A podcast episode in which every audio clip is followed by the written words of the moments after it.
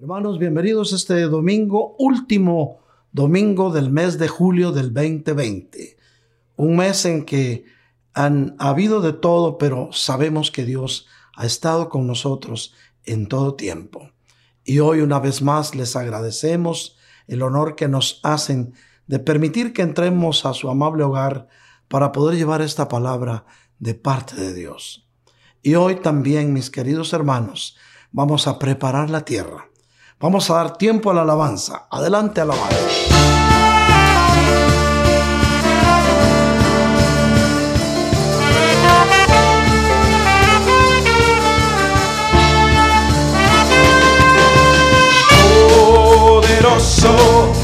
Es nuestro Dios, invencible en batalla, poderoso es nuestro Dios, invencible. En batalla, en batalla.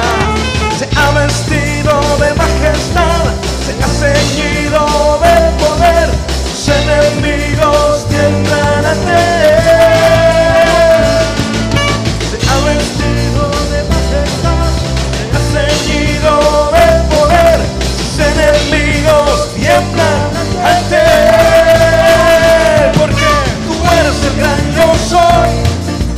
Todopoderoso, reinará sobre toda la creación.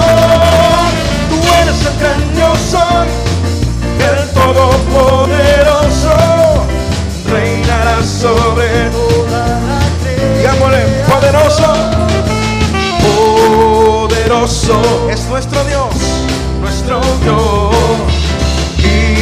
invencible en batalla, poderoso, poderoso es nuestro Dios, invencible, él se ha vestido, se ha vestido de majestad, se ha ceñido de poder, sus enemigos tiemblan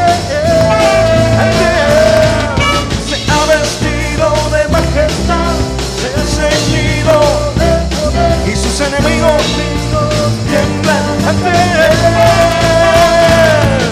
Tú eres el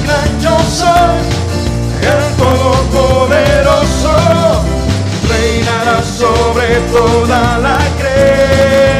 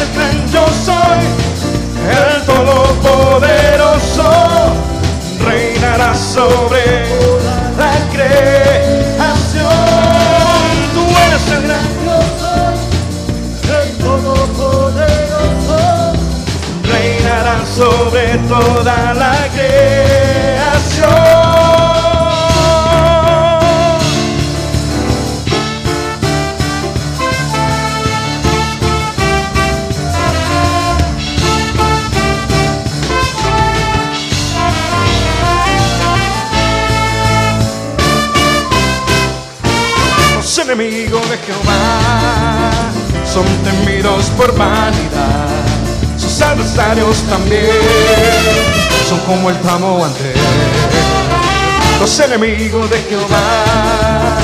Son temidos por vanidad. Sus adversarios también. Como el tamo ante Pues Jehová es vencedor, Jehová es el Señor. Jehová es el Dios de los dioses.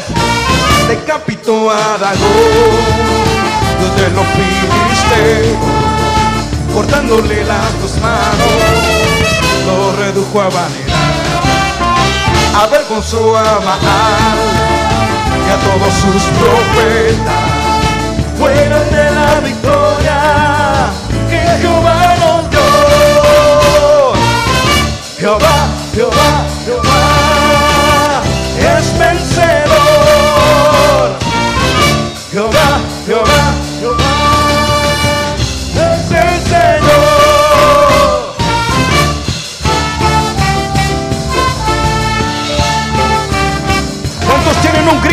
guerra?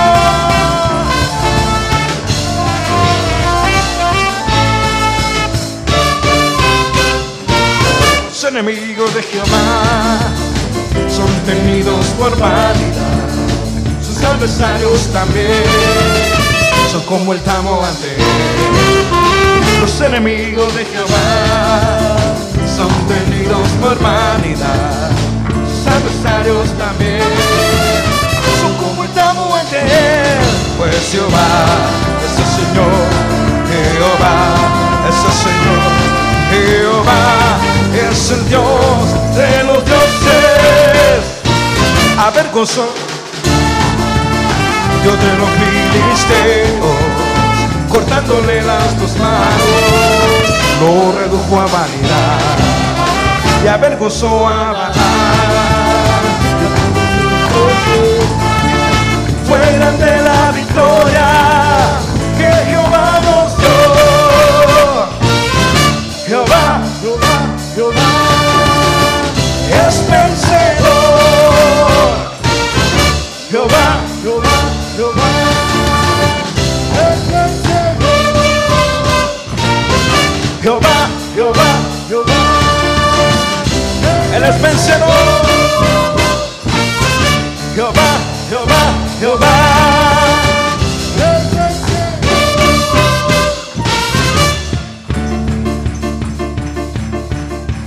¿Cuántos quieren ir al monte? Vamos a subir al monte a alabar al Señor. Prepare sus armas, prepare sus flechas. Hoy subiré al monte de Jehová, me acercaré.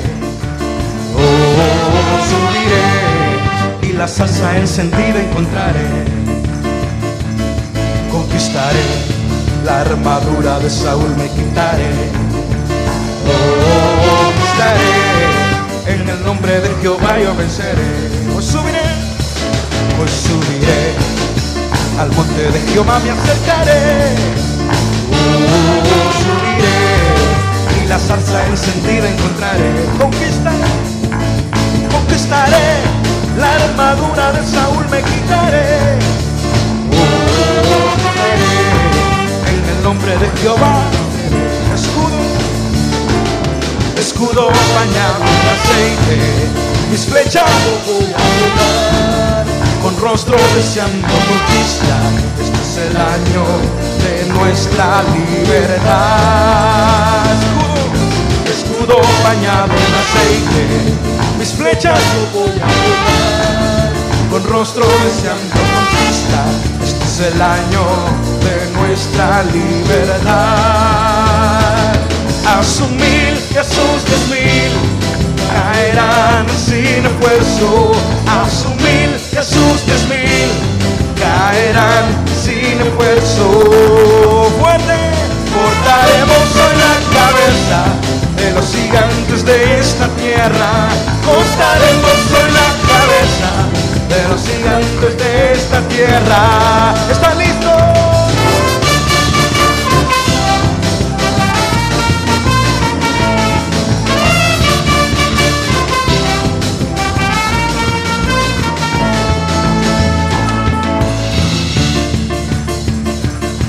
Subiré al monte de Jehová. Yo, yo subiré y la salsa encendida. Conquistaré, conquistaré, la armadura de Saúl me quitaré. En el nombre de Jehová lo decimos, os subiré.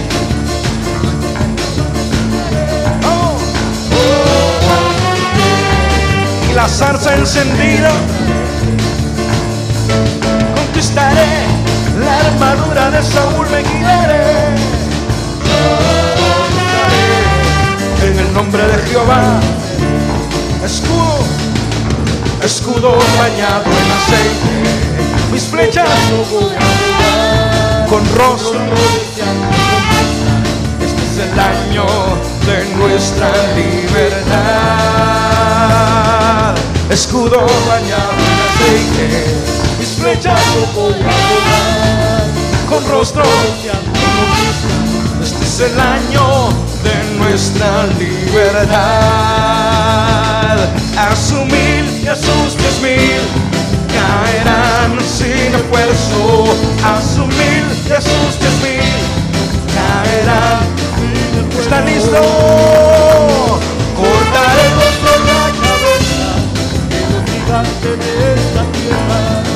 cortaremos con la cabeza de los gigantes de esta tierra.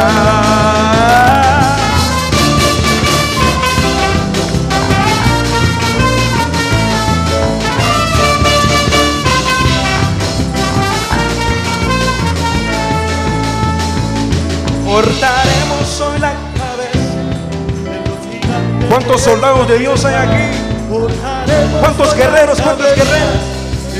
De esta tierra. A ver, cortaremos hoy la cabeza de los gigantes de esta tierra. cortaremos Soy la cabeza de los gigantes de esta tierra.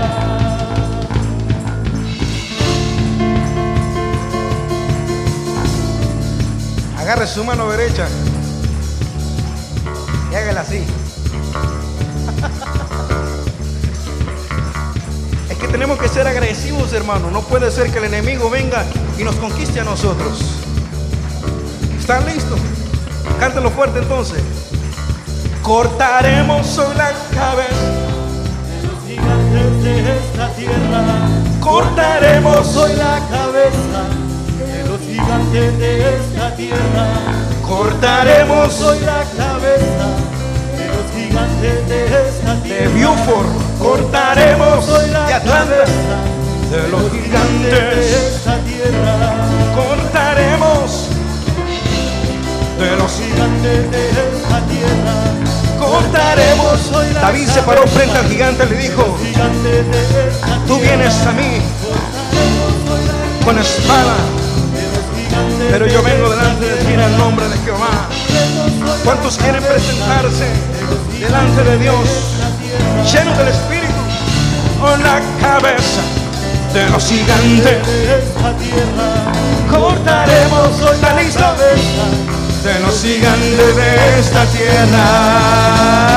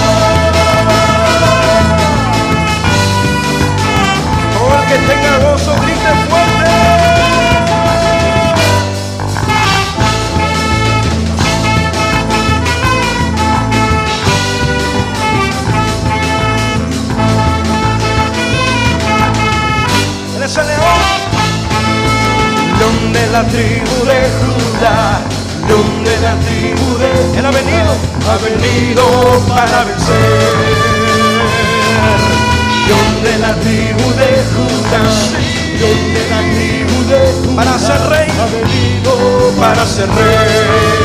Él es rey, él es rey de reyes, el Señor de señores y Dios de los dioses. Él es rey de reyes, el Señor de señores y Dios de los dioses. En el cielo eres exaltado eres exaltado y en la tierra también.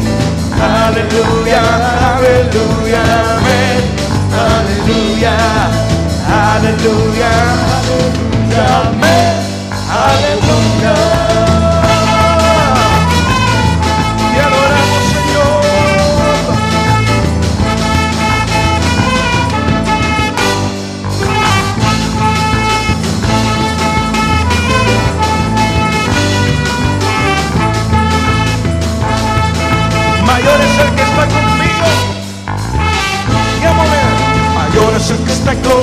Conmigo. Más fuerte es el que está por mí. Mayor es el que está conmigo. Más fuerte él es. Poderoso, él es poderoso. Dios. Victorioso eres victorioso, Poderoso, él es poderoso. victorioso eres victorioso, Poderoso, él es poderoso. victorioso eres victorioso, Poderoso, él es poderoso.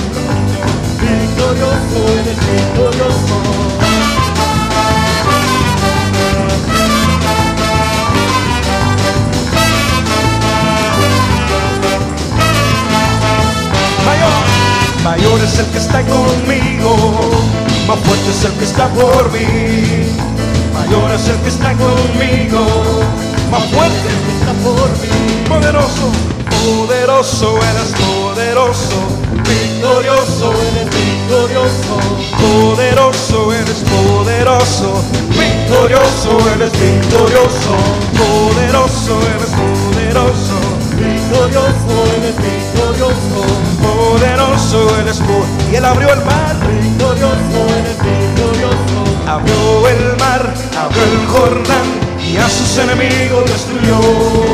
Abrió el mar, abrió el Jordán y a sus enemigos destruyó. Abrió el mar, abrió el Jordán y a sus enemigos destruyó.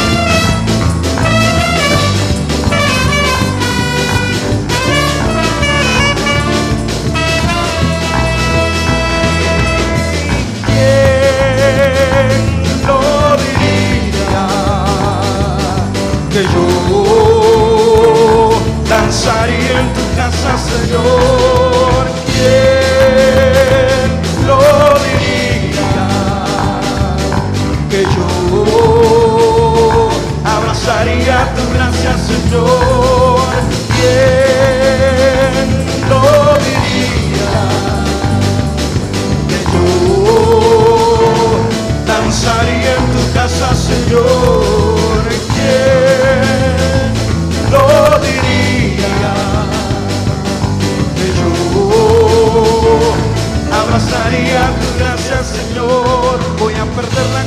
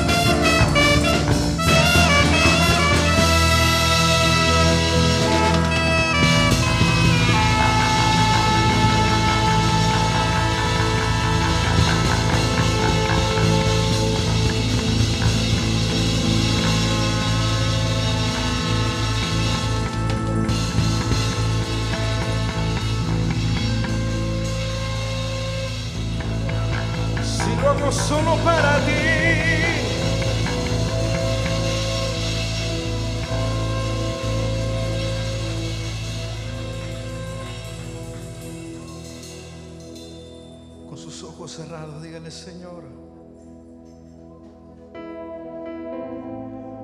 Lo hago solo para ti. Aunque otros piensen que estoy loco, Señor. Pero es porque tú, Señor, me has perdonado. Tú me has levantado. Gracias, Señor.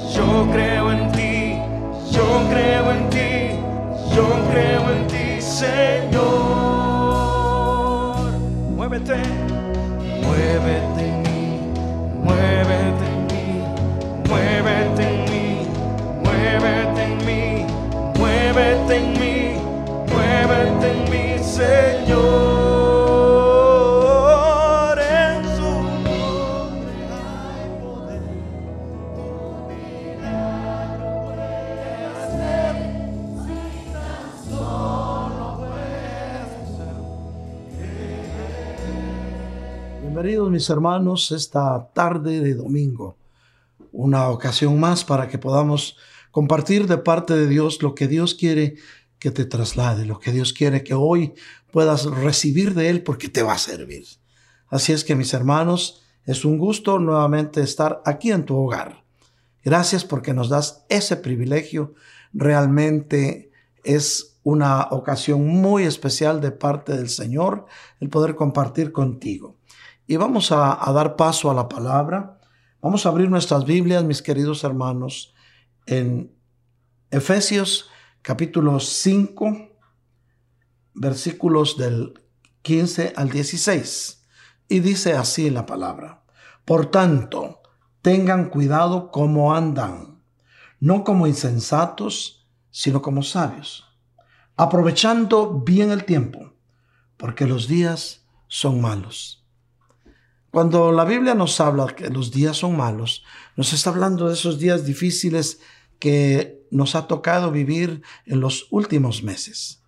días en los cuales la incertidumbre, el temor, las preocupaciones pudieron haber inundado tu alma de sensaciones que no te agradaban y quizá esas mismas preocupaciones llegaron a hacer que rodaran lágrimas por tus mejillas.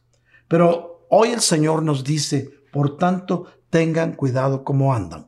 Como que Dios nos está hablando que tengamos cuidado en nuestro caminar.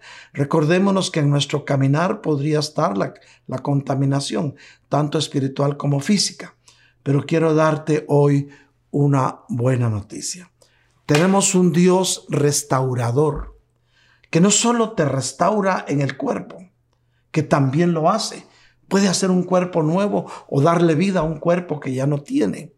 Dios quiere restaurarte también a nivel espíritu. Y también, desde luego, porque fue la misión que nuestro Señor Jesucristo trajo a la tierra, la restauración del alma. Entonces, mis hermanos, hoy podemos decir que estamos en manos de un Dios restaurador. Y Él nos manda que andemos, que no andemos como insensatos, sino como sabios. Andar como insensatos es no tener ninguna precaución, es decir, ahí se va. De todas maneras, lo que me tenga que pasar, que me pase. Y esa no es la actitud que Dios quiere. Si, si tenemos la sabiduría de Dios, vamos a comprender, vamos a entender cuáles son los lineamientos a seguir en los tiempos que estamos viviendo, los cuales tenemos que aprovecharlos bien, porque aunque los días sean malos, nosotros sabemos cuál es la senda que Dios quiere que recorramos. Por eso pone mucho énfasis nuestro Señor en decir que tengamos cuidado cómo andamos. Porque de los pasos que des va a depender mucho al lugar al que tú llegues. Cada paso que das te puede acercar más a una meta gloriosa o te puede acercar más a tiempos difíciles en los que tengas que hacer rodar lágrimas. Pero el Señor siempre va a tener cuidado de sus hijos, sobre todo de aquellos que se dejen cuidar. Porque no es solamente que Dios quiera cuidarte, es que tú quieras que Dios te cuide. Y el querer que Dios te cuide depende la, la intención de tu corazón con que pongas tu vida en manos de Él. Poner nuestras vidas en manos de Dios es dejar de actuar de acuerdo a nuestras inclinaciones o a nuestra voluntad y dejar que Dios actúe de acuerdo a sus propósitos eternos. Por eso el Señor, con relación a esto, al cómo caminar, nos da una solución y la encontramos en Efesios 6:13. Efesios 6:13. Lo puedes leer en tu pantalla y dice, por tanto, tomen toda la armadura de Dios para que puedan resistir el día malo. Como que Dios ya sabía que iba a venir un día malo. Nada hay que suceda de lo cual Dios no tenga conocimiento. Y, y habiéndolo hecho todo, estar firmes. O sea, después de que hayas, te hayas puesto la armadura de Dios, que Efesios nos lo describe, entonces, como buenos soldados de Cristo, tenemos que permanecer firmes, firme en lo que has creído, firme en quien has puesto tu confianza y firme en tus esperanzas y en tus metas. Bueno, pero ¿cómo actuar ahora que ahora que debemos hacer todo lo que lo que Dios quiere que hagamos? Sobre todo cómo actuar cuando te sientes mal. Todos nosotros, mis queridos hermanos, necesitamos prepararnos para cuando vengan los días difíciles, para que entonces tú puedas saber qué hacer. En primer lugar, la primera reacción humana que aparece en los hijos de Dios cuando nos enfrentamos a, dificultades o a días muy difíciles es llorar. Y llorar es una expresión emocional que aparece en momentos de dificultad. Por ejemplo, mira mi hermano, si vemos un telar, está lleno de nudos, pero cuando el operador del telar está terminando lo que está haciendo en el telar, entonces va a estar terminado un hermoso manto. Un manto maravilloso que brilla y que lo puedes lucir. Por eso, mis queridos hermanos, debemos saber que las crisis te están formando. Los momentos difíciles están formando tu carácter. Las dificultades te están haciendo más fuerte. Hoy estás llorando, pero mañana serán cambiadas tus lágrimas para bien y en lugar de lágrimas tendrás sonrisas. Y alguien dirá, pero ¿por qué es así? Bueno, vamos a ir a Hebreos 5 del 7 al 8. Y dice así, Cristo en los días de su carne, es decir, cuando estuvo en cuerpo, alma y espíritu sobre la tierra.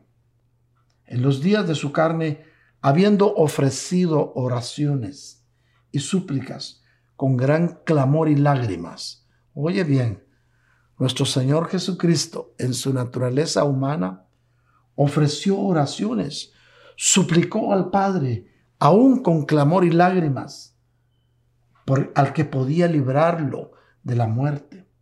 Fue oído a causa de su temor reverente. Cuando tú hablas con respeto al Señor, con reverencia, Dios te va a escuchar. Y aunque era hijo, y sigue siendo hijo del Dios eterno, nuestro Señor Jesucristo, aprendió obediencia a través de lo que él padeció.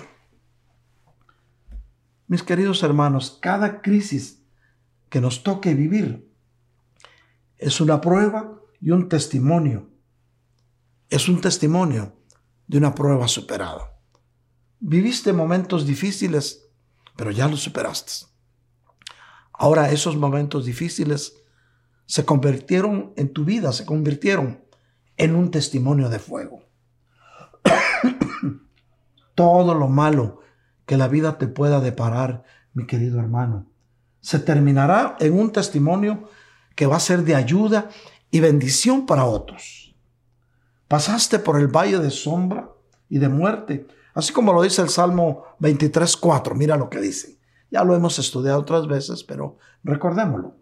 Aunque pase por el valle de sombra y de muerte, no temeré mal alguno, porque tú estás conmigo. Tu vara y tu callado me infundirán aliento.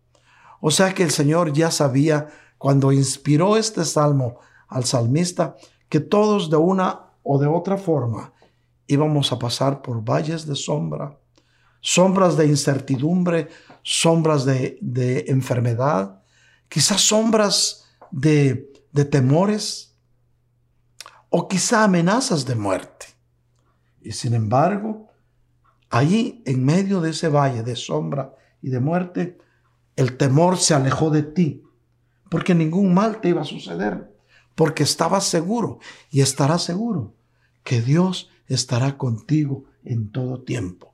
Con su vara y con su callado van a despertar en ti la confianza que tenemos en un Dios que todo lo puede. Mis queridos hermanos, las sombras no matan.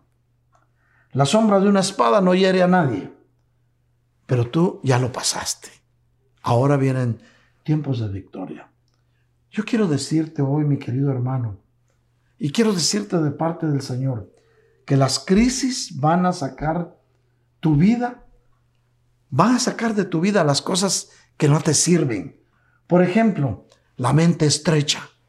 Una mente estrecha es una mente que no ve más allá de, de distancia corta, pensando siempre en lo pequeño, y Dios quiere que pienses en grande, porque tenemos un Dios grande. Por ejemplo, los miedos. Las pruebas te van a sacar de miedos, sobre todo cuando ya las has superado. La derrota. Muchas veces podemos creer que salimos derrotados y el Señor va a transformar esa derrota en una victoria. Los fracasos. Decimos es que hoy fracasé en el proyecto y el Señor te dice, tengo algo mejor para ti las tristezas. Porque todas las pruebas que quizás hoy estés pasando o que hayas pasado, mi querido hermano, serán cambiados por Dios a una experiencia de victoria. Si me entiendes lo que estamos hablando. Porque cuando las circunstancias, mis queridos hermanos, o las personas que te causaron una herida intentaban derribarte, lo único que lograron es quitar de tu vida aquello que no te servía. Fíjate qué, qué hermoso entender eso. Hay personas que quizá de una o de otra forma intentaron derribarte y lo único que lograron es quitarte de encima lo que no te servía. Los temores, el miedo, porque ahora superaste esa etapa. Ahora puedes decir, estoy en victoria. Y con esto yo te quiero decir, Dios es un Dios restaurador. Él siempre busca bendecirte. Por lo tanto, si estamos en manos de un Dios que restaura, es más hermoso, mucho más maravilloso cuando has salido de todo y ves la restauración que Dios hizo en tu vida. Quiero contarte algo. Allá por el año 1948, un artista, escultor famoso, se llamaba Miguel Ángel. Hizo un cuadro muy hermoso con derroche de arte y lo hizo tallado en mármol, hermano. Esta escultura se llamaba La Piedad. Eh, en 1972, una persona que posiblemente había perdido la razón lo golpeó con un instrumento fuerte para destruirla y la estatua se fracturó en varios pedazos. Toda una obra de arte tallada en mármol había sido hecha a pedazos. Gracias al trabajo de los restauradores, mis hermanos.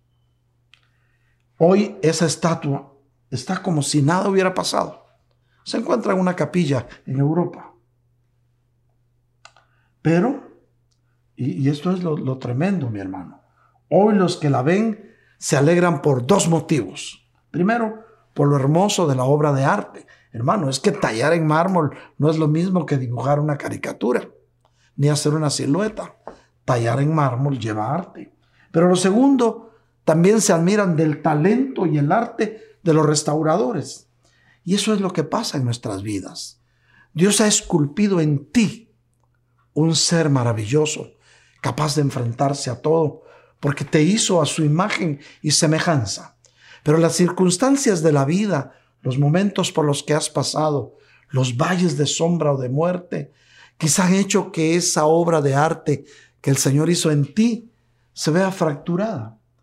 Pero viene el Señor que es especialista en restaurar y restaura esa obra, esa buena obra que empezó en ti.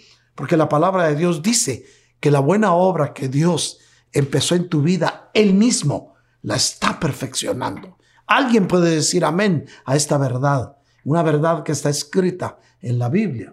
Entonces, cuando la obra de arte que Dios hizo en ti se había fracturado y la vieron así, pero luego Dios la restaura, la gente se va a admirar de dos cosas. Primero, lo hermoso que luce hoy tu silueta. Y segundo, la obra del gran restaurador que pudo haber reconstruido en ti lo que muchos creyeron que eran ruinas. Mi hermano, cuando te has enfrentado a un fracaso, el mundo dice, miren, fracasó. Y no que tenía un Dios que todo lo podía, pero cuando te ven restaurado, entonces empiezan a creer en el Dios que todo lo restaura. Pero cuando pasamos por estos momentos difíciles, mi querido hermano, casi siempre andamos buscando a quién echarle la culpa. Eso ya es parte de la naturaleza humana. Es común que las personas anden buscando culpables y a quién decirles, tú fuiste. Muchas veces los culpables podemos creer que fueron nuestros propios padres, tu familia, tu situación económica, o quizás tuviste un mal día echarle la culpa a otro, mi querido hermano, lo único que vas a lograr es llenarte de amargura. No te amargues ni tengas raíces de amargura, mi querida hermana, mi querido hermano. Al contrario, debemos aprender, mis hermanos, que muchas veces las personas no saben lo que hacen, ni saben lo que dicen, pero a ti, hoy, a ti y a mí, nos toca perdonar. Jesús, eh, cuando vemos en Lucas 23, 34, dice, perdónalos porque no saben lo que hacen. ¿Y sabes por qué lo dijo? Porque sus angustiadores, sus verdugos, venían, lo escupían, lo abofeteaban, le pegaban. Y el Señor dice, Señor, no se los tomes en cuenta. Perdónalos. No saben lo que hacen ni lo que es. ¿Tú crees que el Señor no sabía que estos bien sabían lo que estaban haciendo? pero no quiso llenar su alma de amargura. Lo juzgaron injustamente, mi hermano. Le pegaron, se burlaron de él, le quitaron su ropa y lo colgaron en ropas menores de un madero. Sí sabía el Señor las intenciones. Ahora, ¿por qué dijo él? Padre, perdónalos, no saben lo que hacen. Él no iba a permitir que nada, mis queridos hermanos, ni nadie llenara su corazón de amargura. Si iba a resucitar, y si resucitó, debía enseñar el verdadero perdón cuando se hace por amor. Señor Jesús nos dejó un legado de cómo poder perdonar por amor. Por eso el perdón no es una, no es una virtud, el perdón es una actitud, es una decisión, pues. Por eso, si te criticaron, mi querido hermano, si te lastimaron, si te abrieron una herida, una vez que tú puedas perdonar, la herida va a cerrar y hará una cicatriz tan poderosa que va a ir más allá del daño que te quisieron hacer. No te harán no te harán daño ninguna de las actitudes de aquellos que te dañaron, porque con esto tú aprendiste que no puedes llorar, no puedes enojarte, pero después de perdonar, aprendiste que tu vida sigue y tu vida seguirá en victoria, porque no estarás atado a un pasado que te pudo haber traído amarguras. Las personas en el mundo suelen quedarse con su fracaso, con el dolor pasado, señalando con el dedo un error. No dejes que esa amargura venga. Ponla en un costado y fortalécete en el Señor, porque Él es el único capaz de borrar de tu alma y de tu corazón toda amargura. Nuestro Señor es un Dios restaurador. Pero cuando estés enfrente a dificultades, necesitas mirar tu mañana como una nueva visión. Y entonces no te vas a acordar del día malo, porque va a ser parte de las cosas viejas que se fueron. no le prestes atención al pasado. Enfócate, mi querido hermano, en construir ese mañana. Y todo lo que perdiste y te quitaron será mejor, porque la palabra de Dios dice que la gloria postrera de tu casa será siempre mejor que la primera. Recibe esta palabra y guárdala en tu corazón hoy, porque hoy es el día de tu victoria. De algo puedes estar seguro, Dios te restaurará. Para ello es necesaria la restauración en Dios. Deja que Él te restaure y que Él mismo sane tus heridas. Es necesario restaurar tus deseos de vivir, mi querido hermano.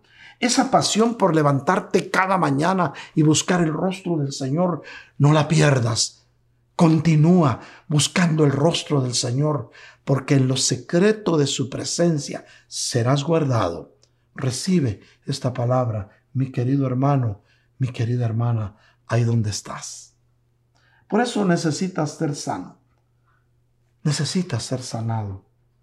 Necesitas, necesitas haber curado esa herida que va a ser transformada solamente en una leve cicatriz, en una marca que te ayudará a saber y a entender que pasaste la prueba.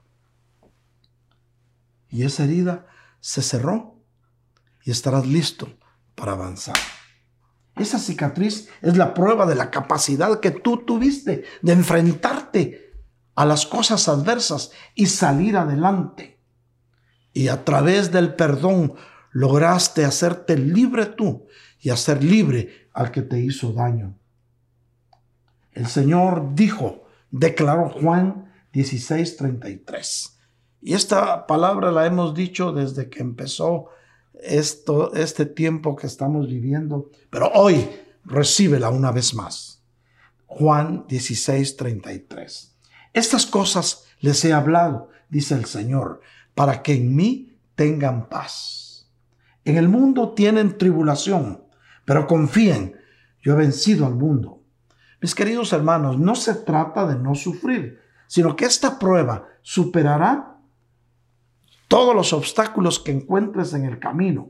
No va a ser un pozo, un camino a recorrer que en él aparecerán o volverán momentos difíciles. No, al contrario, en el camino que te toca por recorrer vas a encontrar momentos lindos, momentos nuevos, tiempos extraordinarios. Vendrán tiempos de paz y de victoria para tu vida, pueblo de Dios que me escuchas.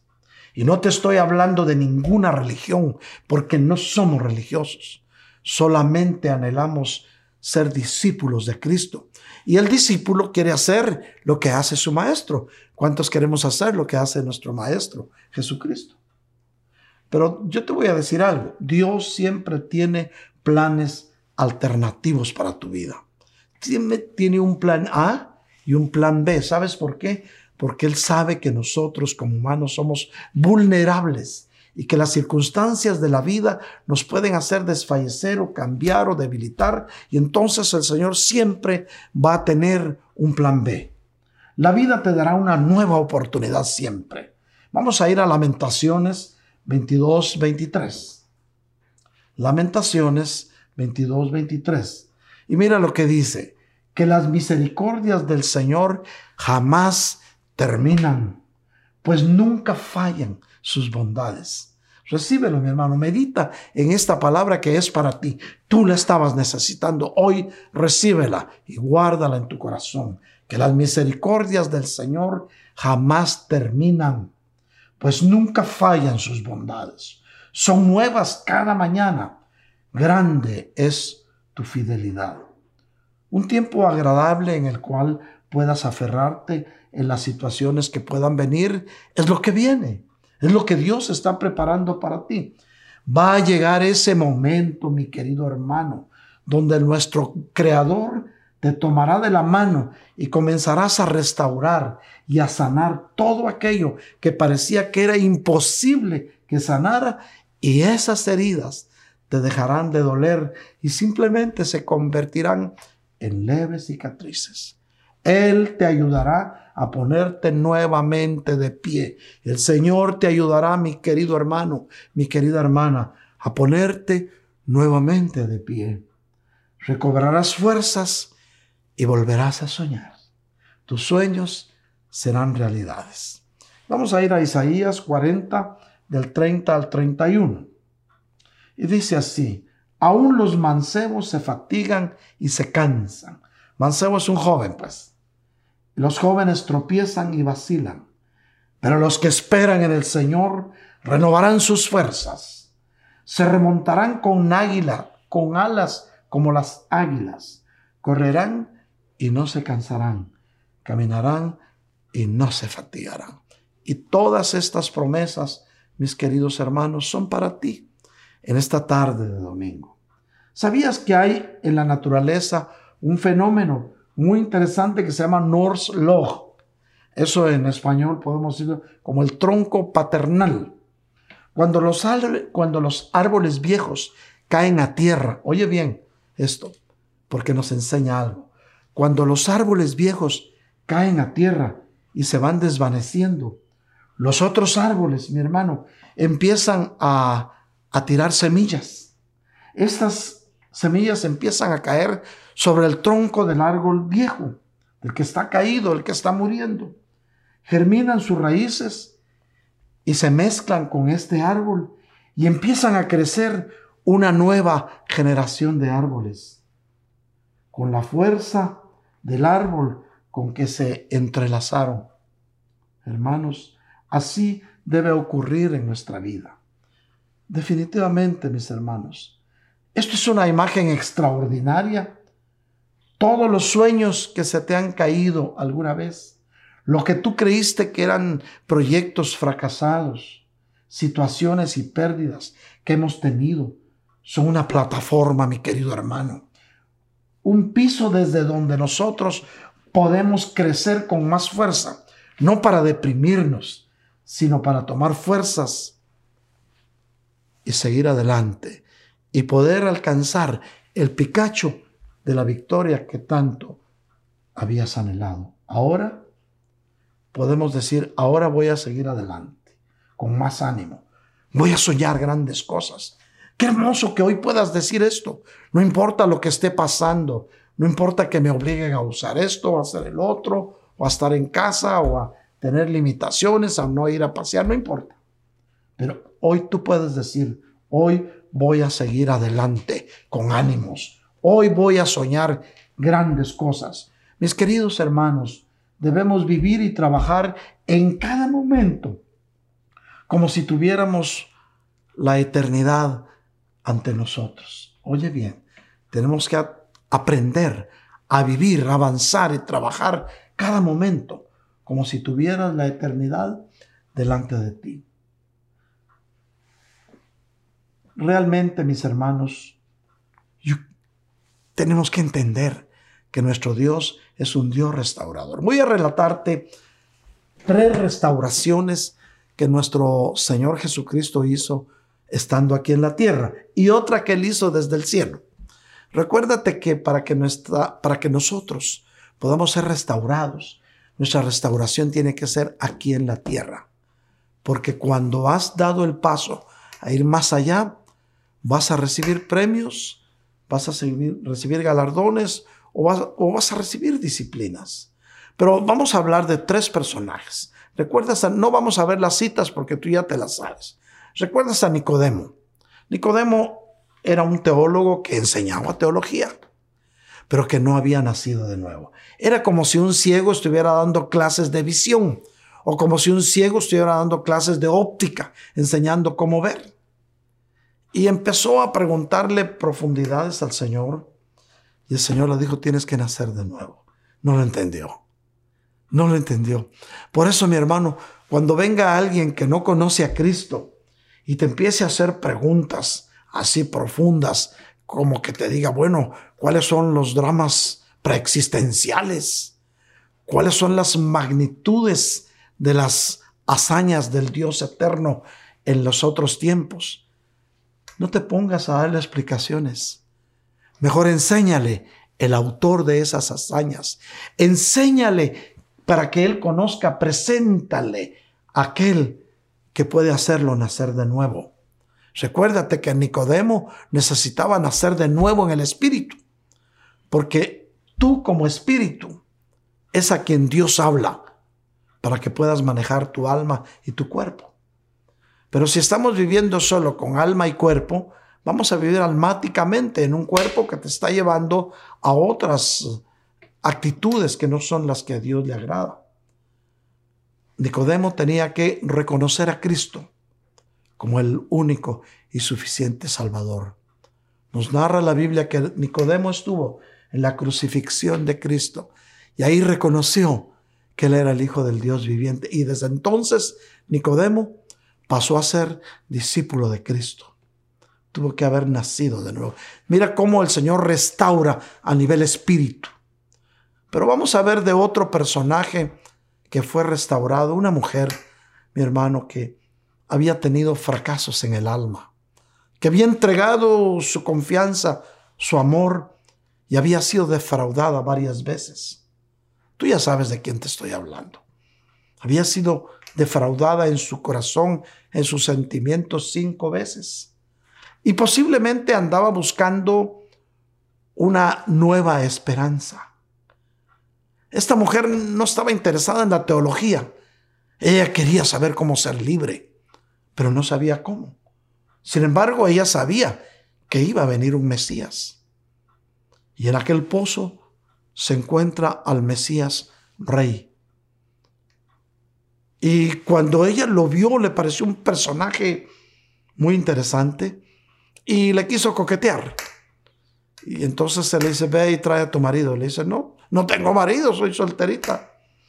Y el Señor que todo lo ve y todo lo conoce y sabía la necesidad que había en el alma de aquella mujer que necesitaba restaurar su alma. Oye bien, le dijo, tienes razón. Y le dijo su vida, cinco has tenido y el que tienes no es tuyo. Pero yo te puedo dar a beber del agua que salta para vida eterna. Y dice, sí, Señor, pero ¿cómo me ofreces agua si no tienes con qué sacarla del pozo? te aseguro que el que toma del agua que yo le doy no volverá a tener sed. Le estaba hablando de una restauración del alma. Le estaba hablando del agua que salta para vida eterna. Le estaba hablando del poder restaurador de él en el alma de aquella mujer que había sufrido tanto. Por alguien que ha tenido cinco fracasos sentimentales ha sufrido. Y ahí se dio cuenta que era el Mesías con el que ella estaba hablando. Su alma fue transformada y cuando regresó a Samaria no paraba de evangelizar. He visto al Mesías, me ha dicho toda mi vida. Eso es un alma restaurada. Jesús puede restaurar tu alma también.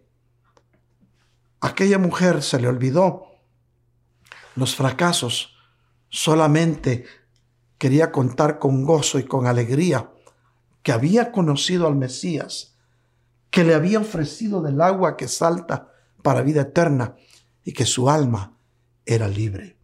¿Ves cómo el Señor restaura en espíritu como a Nicodemos, en el alma como aquella mujer samaritana? Pero ahora vamos a ver una restauración del cuerpo. Y entonces vemos a un muchacho que posiblemente ya había conocido al Señor y había tenido un encuentro con Él, pero estaba viviendo mal. Vemos entonces que este muchacho vivía con sus dos hermanas. Y un día se enfermó y Jesús no estaba ahí. Y aquel muchacho murió. Tenía cuatro días de estar en, en una tumba y el Señor regresa. Y sus hermanas amaban tanto al Señor, pero a pesar de todo viene Marta y le va a recriminar. Dice, Señor, si hubieras estado aquí, mi hermano no se hubiera muerto. Fíjate bien, Lázaro no necesitaba de teología.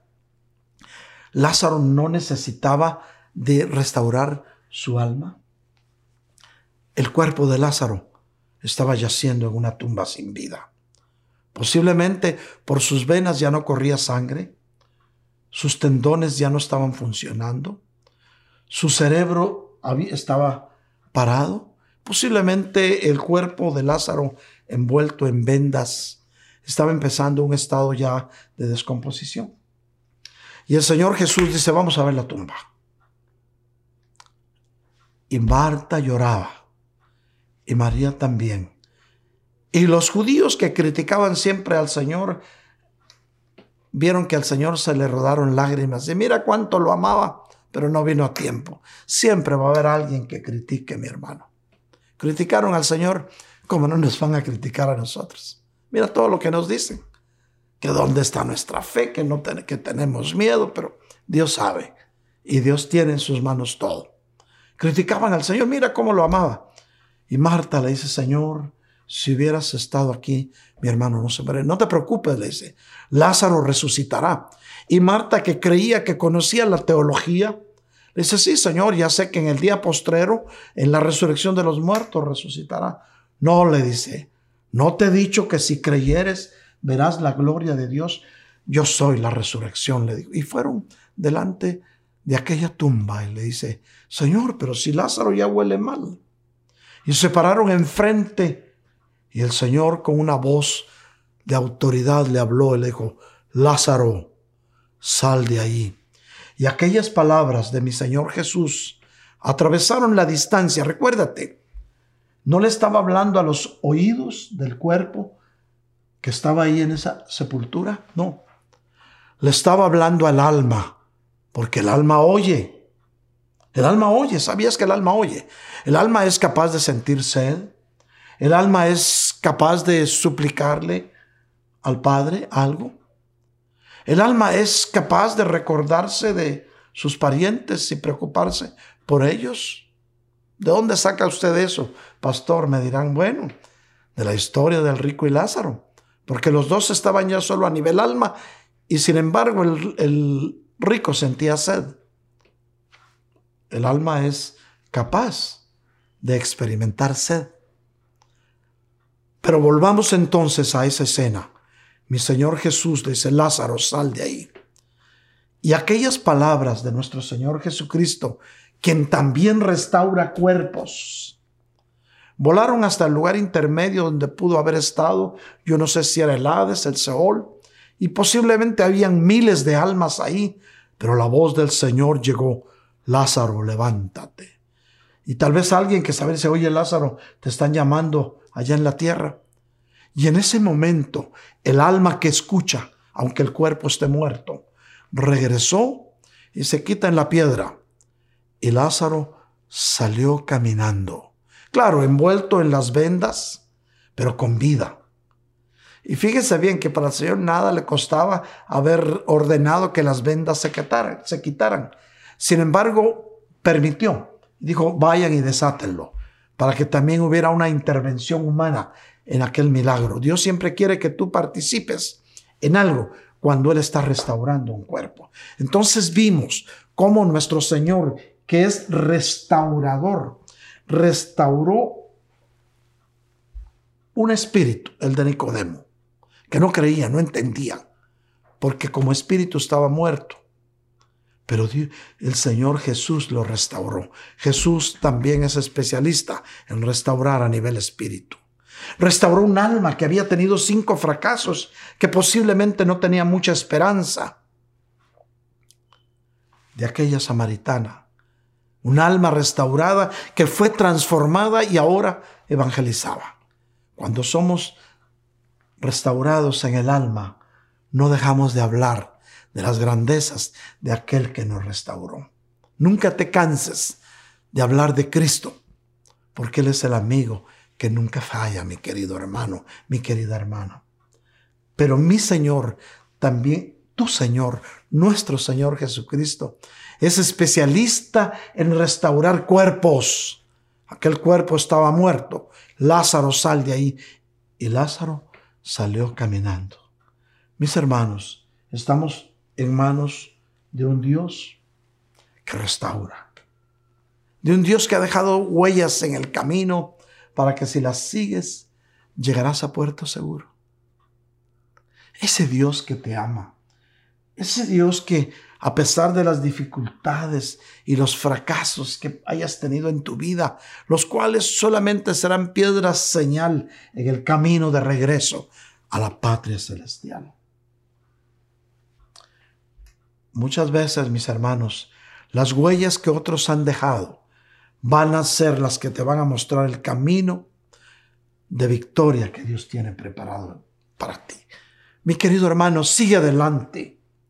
Sigue adelante, pueblo de Dios. Hermana mía, no te desanimes. No te desanimes. Yo sé que Dios te está hablando a ti. Recibe esta palabra. No te desanimes. Sigue adelante. Sigue adelante. Para que un día puedas decir, Prueba superada. La victoria me la dio el Señor. Recuérdate, Dios es un Dios transformador. Amén y amén. Hermano, inclina tu rostro ahí donde estás y déjame orar por ti en esta tarde de domingo. Padre Santísimo, en el nombre de Jesús. Yo vengo en esta tarde de domingo a orar bendición para estos hijos tuyos. Mira, Señor, el corazón con que han recibido tu palabra. Y míralos de rodillas, Señor, recibiendo esta bendición. Recibe, pueblo de Dios, esa bendición triple del Padre, del Hijo y del Espíritu Santo. Bendición que trae sanidad para tu cuerpo, sanidad para tu alma y sanidad a ti como espíritu. Oh, en el nombre de Jesús, Padre, yo te pido que restaures estas vidas. Mira, Señor, cuánto pueblo dice por fuera, yo estoy en victoria, pero por dentro están viviendo momentos difíciles porque hay incertidumbre en su corazón. Echa fuera, Señor, toda incertidumbre. Y en el nombre de Jesús en esta tarde, yo le ministro a tu pueblo, Señor, el perfecto amor tuyo, que es el que echa fuera todo temor. Y aunque en el mundo hay aflicción, Señor, que tus hijos entiendan que tú ya venciste al mundo. Que confíen en ti, porque en ti está nuestra victoria, Señor. Gracias, Padre, bendice a tu pueblo y guárdalos. Hay pueblo tuyo que el día de mañana saldrán de madrugada a predicar o saldrán de madrugada a trabajar. Hay pueblo tuyo que el día de, mañana se van a levantar temprano a buscar de tu presencia. También hay pueblo tuyo que se levantarán temprano, se subirán a su auto e irán a su trabajo. A donde vayan, Señor, bendícelos. Que no les falte tu presencia, Señor. Oh, en el nombre de Jesús. Hay pueblo tuyo que ha estado clamando por sanidad. Hoy, Señor, yo vengo a interceder por estos hijos tuyos. Sabemos, Señor, que tu palabra dice que por la llaga del costado derecho de nuestro Señor Jesucristo hemos sido sanados. Y también sabemos que toda enfermedad ya ha sido clavada en la cruz del Calvario. Y ahí mismo fue clavado ese virus, el cual lo reprendemos en este momento y lo echamos fuera a lugares inhóspitos. Y tu pueblo, Señor, será guardado. Gracias, Padre. Asimismo, yo sé que esta tarde han habido personas que se han conectado y han estado escuchando este mensaje. Y a ti te quiero hablar hoy. Hoy es tu día de victoria, hoy es tu día de sanidad, hoy es tu día de salvación. ¿Quieres entregarle tu vida a Cristo? Él es el amigo que nunca falla. ¿Sabes dónde vas a pasar la eternidad? como estás hoy, de acuerdo a cómo estás viviendo. Solo hay dos lugares. Uno es el cielo, un lugar hermoso, donde no habrá más lágrimas ni habrá dolor y otro es un lugar de tormento. Es tu decisión. Hoy puedes tomar la mejor decisión de tu vida, que es entregarle tu vida a Cristo. Si lo quieres hacer, repite conmigo esta oración. Padre Santísimo, esta tarde de domingo, yo vengo delante de ti a entregarte mi vida y a pedirte, Señor, que perdones mi vida pasada, porque reconozco que he pecado contra el cielo y contra ti, quizá en pensamiento, en palabra, en obra. Pero Señor, perdóname, yo me arrepiento de corazón. Y vengo hoy creyendo con mi corazón y confesando con mi boca que el Señor Jesucristo padeció y murió en la cruz del Calvario y ahí pagó el precio de mi salvación. Yo te ruego, Señor, que perdones mi vida pasada que me aceptes como a uno de tus hijos y yo recibo en mi corazón a mi Señor Jesucristo. Gracias Señor, en tus manos estoy. Si hiciste esta oración, hoy es tu día de victoria. No volverás a ser el mismo, no volverás a sentirte sola ni a sentirte solo, porque hoy tienes un hombro en el cual recostarte que se llama Jesús de Nazaret, el amigo que nunca falla.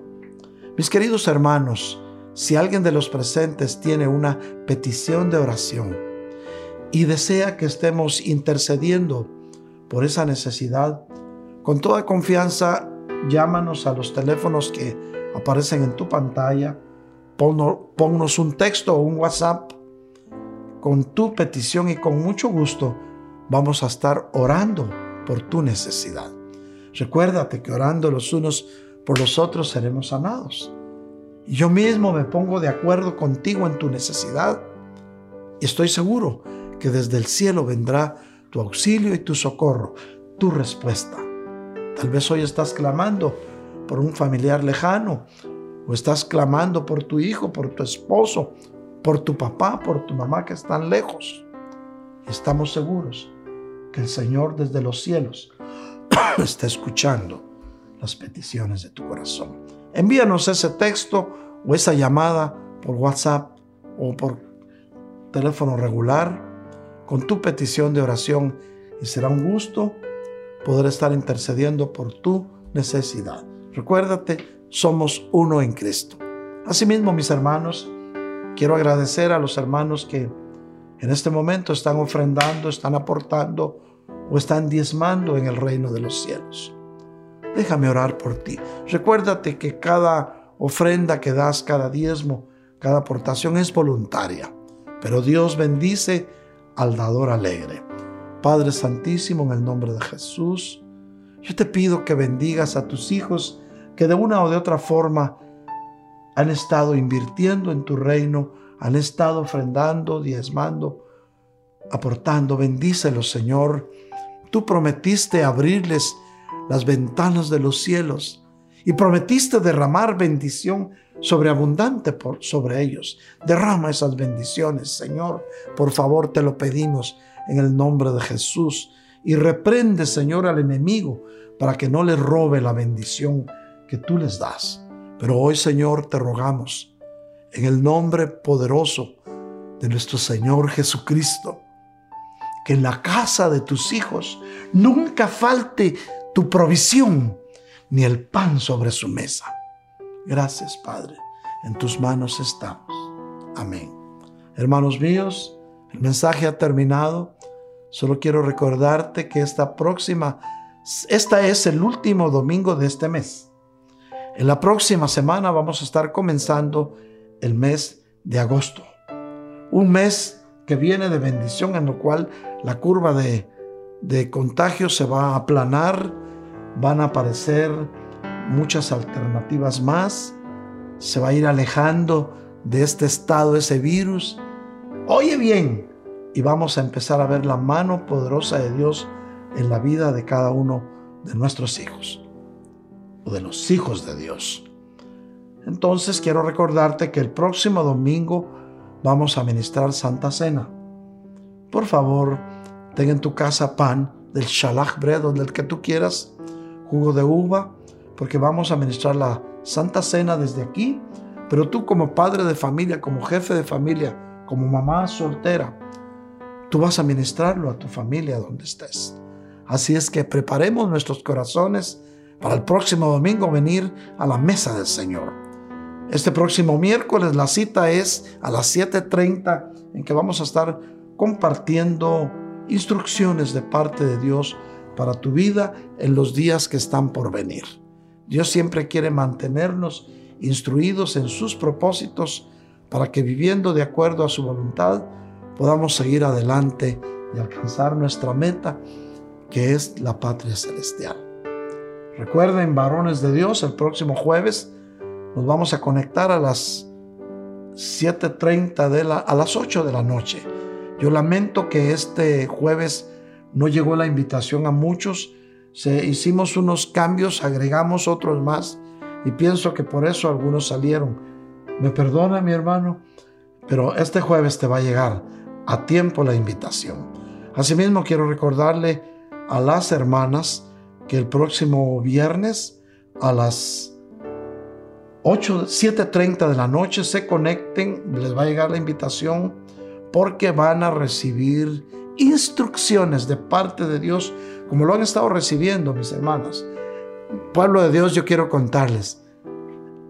Me ha dado mucho gusto ver cómo la mayoría de las hermanas que han estado fieles recibiendo la palabra los viernes, hoy están poniendo por obra esa palabra y sus esposos están felices porque han visto en ellas ese cambio, ese fruto del poner la palabra por obra. No son muchas, son como 22, 23 pero Dios está haciendo grandes cosas en estas hijas de Dios. Bendiciones, siervas del Dios Altísimo. Que el Señor las siga restaurando y bendiciendo, fortaleciendo. Asimismo, Juventud Elim, el próximo viernes a las 8 de la noche se estarán conectando para un mensaje más de esperanza en inglés, que es el idioma que te gusta. No te lo pierdas, va a llegar. Y mis hermanos de la alabanza, el próximo domingo a las 12 del día se estarán conectando para poder compartir. Espero en el Señor poder estar con ustedes el próximo domingo y así compartir, aunque sea 10 minutos, de lo que Dios quiere que les pueda trasladar. Hermanos míos, es un tiempo de bendición. Nos amamos en el amor de Cristo. Los extrañamos y cuando digo los, los extrañamos, se los digo de corazón aunque hay hermanos que cuando yo les llamo ya no me responden el teléfono o me dicen, sí, está bien, pum, cuelgan. Pero no importa, yo los sigo amando porque es un amor en Cristo y estamos seguros que pronto volveremos a vernos. Bendiciones pueblo de Dios y un abrazo a la distancia. Hasta pronto.